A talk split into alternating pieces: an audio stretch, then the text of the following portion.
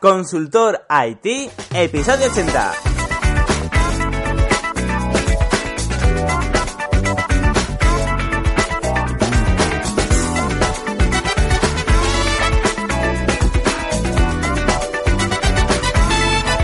Hola a todos y todos, bienvenidas y bienvenidos a Consultor IT, el podcast sobre consultoría y tecnología. Soy Luis Peris, programador y consultor tecnológico y la idea de este podcast es que cada episodio aprendáis un poquito más. Pero bueno, estamos ya en el episodio 80, que os voy a contar, ya me conocéis de sobra.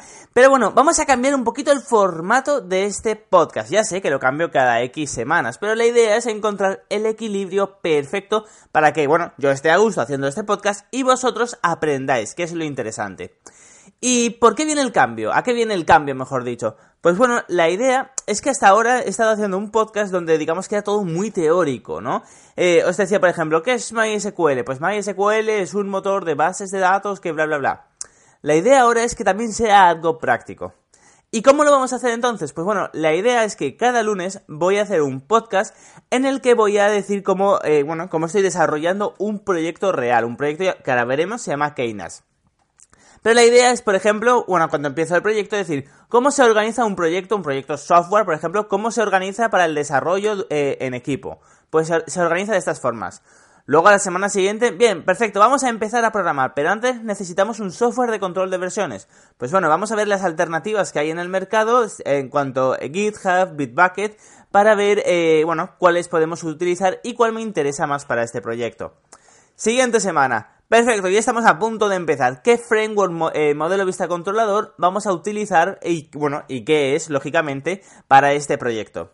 Creo que más o menos se entiende la idea, ¿verdad? La idea, por decirlo de alguna forma, eh, es que no solo sea teoría, no, que no solo sea que os cuente un rollo, sino que sea además con una parte práctica en la cual estoy creando un proyecto real y lo que estoy diciendo eh, lo estoy haciendo yo en ese momento.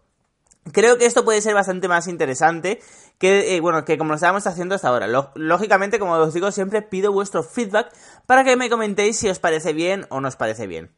Así que bueno, antes de comentar el proyecto que vamos a ver, el proyecto que vamos a ver durante los próximos meses, voy a dar un poco, bueno, sobre mi feedback, sobre mi background, para que veáis eh, todos los proyectos, o por lo menos los últimos proyectos que he montado. Pues bueno, uno de los proyectos más grandes que tengo hasta ahora es Wildlux. Wildlux.com es un gestor de redes sociales inteligente que la idea, bueno, la idea es muy simple. Eh, tú vas a mi plataforma wildlux.com, vinculas tu Twitter y tu Facebook eh, con Wildlux y luego le indicas qué páginas web eh, y qué blogs deseas seguir. Entonces Wildlux lo que hace es parsear toda la web, todos los blogs, saca tweets y, y mensajes inteligentes y los va mandando a Twitter y a Facebook, ¿vale? Pues bueno, este es un proyecto que es muy grande y si hubiera hecho el podcast antes de hacer este proyecto, que me llevó dos años, pues bueno, podríamos haber aprendido muchísimo. ¿Vale? Pero fijémonos que aquí tenemos inteligencia artificial, tenemos, bueno, tenemos eh, un framework, no, tenemos un montón de frameworks, tenemos que tener un gestor eh, de versiones.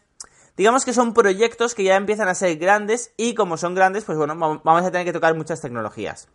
Luego eh, también estoy como CTO en la parte tecnológica de un software, o mejor dicho, de un hardware que lleva un software, yo me ocupo del software, que es Bravebook. ¿Y qué es Bravebook? Pues bueno, Bravebook eh, es un dispositivo físico muy pequeño, eh, del tamaño de un móvil, pues un poquito menos que un móvil, que los ciegos simplemente, bueno, lo cogen con una mano, ponen el dedo y les empieza a salir braille, bueno, tiene unos inputs que les empieza eh, bueno, les empieza, digamos, eh, a salir las letras en braille. Y es un lector, eh, bueno, es un ebook, pero para ciegos, ¿no? Entonces le puedes meter PDF, SPUF, TXT, etcétera. Perfecto, pues bueno, en esta parte tengo la parte de software. Fijémonos que son, eh, o sea, yo desarrollo la parte de software, mejor dicho.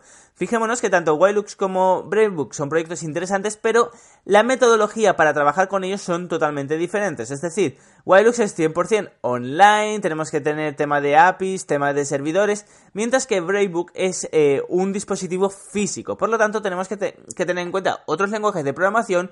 Eh, también, bueno, el gestor de versiones también lo vamos a integrar, pero va a ser un poquito diferente.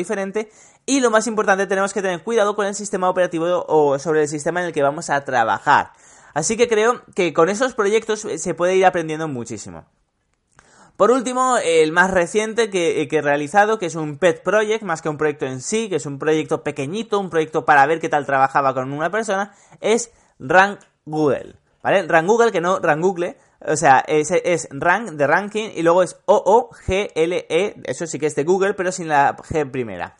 Perfecto, pues ranggoogle.com es, eh, bueno, es una, una plataforma eh, que tú pones tu página web, pones todas las palabras clave que quieres posicionar y te va diciendo en tiempo real todos los días en qué posición está tu palabra clave. Por ejemplo, en el caso de gestor de redes sociales automático, wilux.com, yo puedo poner gestor de redes sociales, eh, automatizador de redes sociales.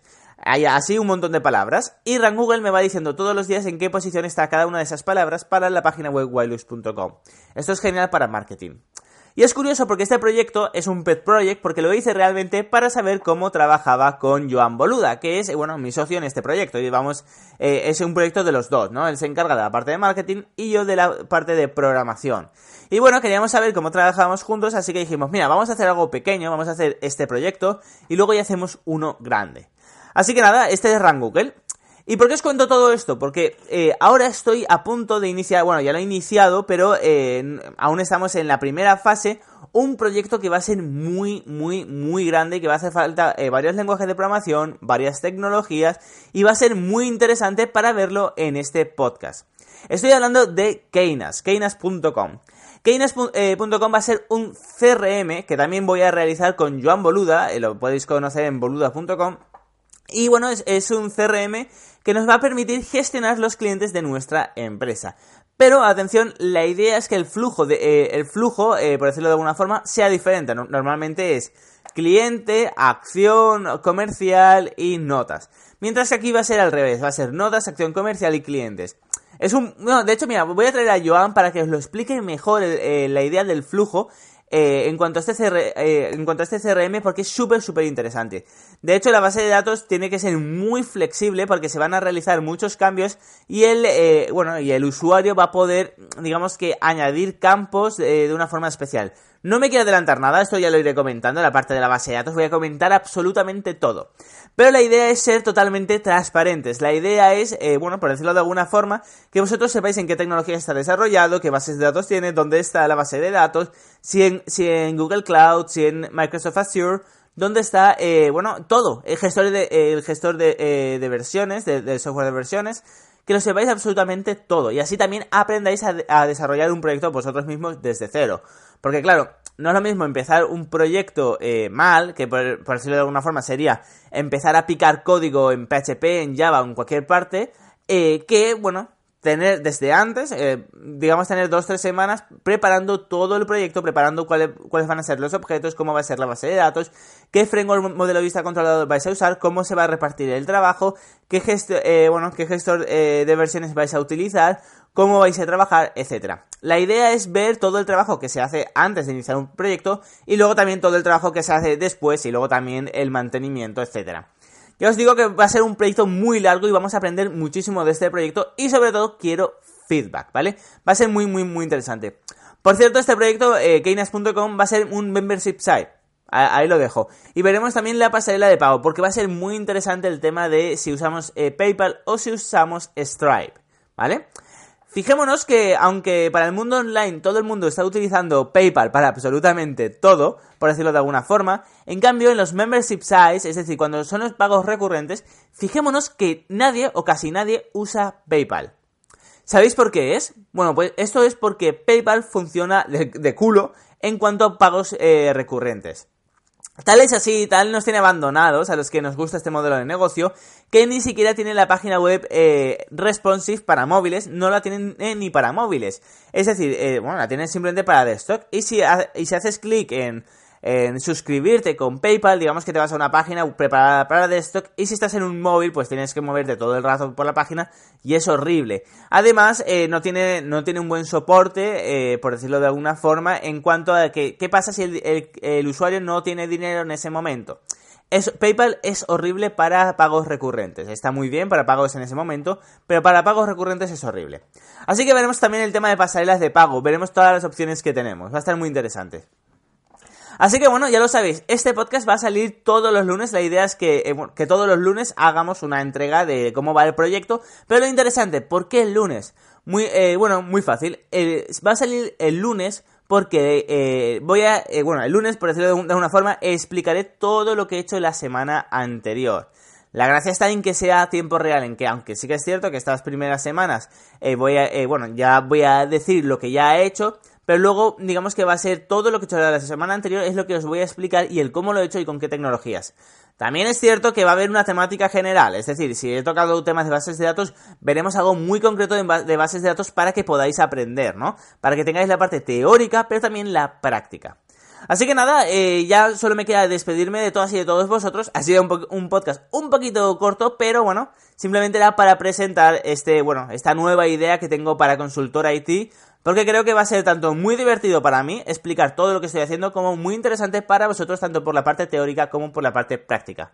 Por último, os quería comentar algo. Quería comentaros, eh, bueno, que estoy pensando en hacer eh, un, bueno, un Facebook Live o un YouTube Live o como se llame, un streaming una vez a la semana contando todos los proyectos que estoy realizando, es decir, toda la programación que he hecho sobre todos los proyectos que estoy realizando, ¿vale?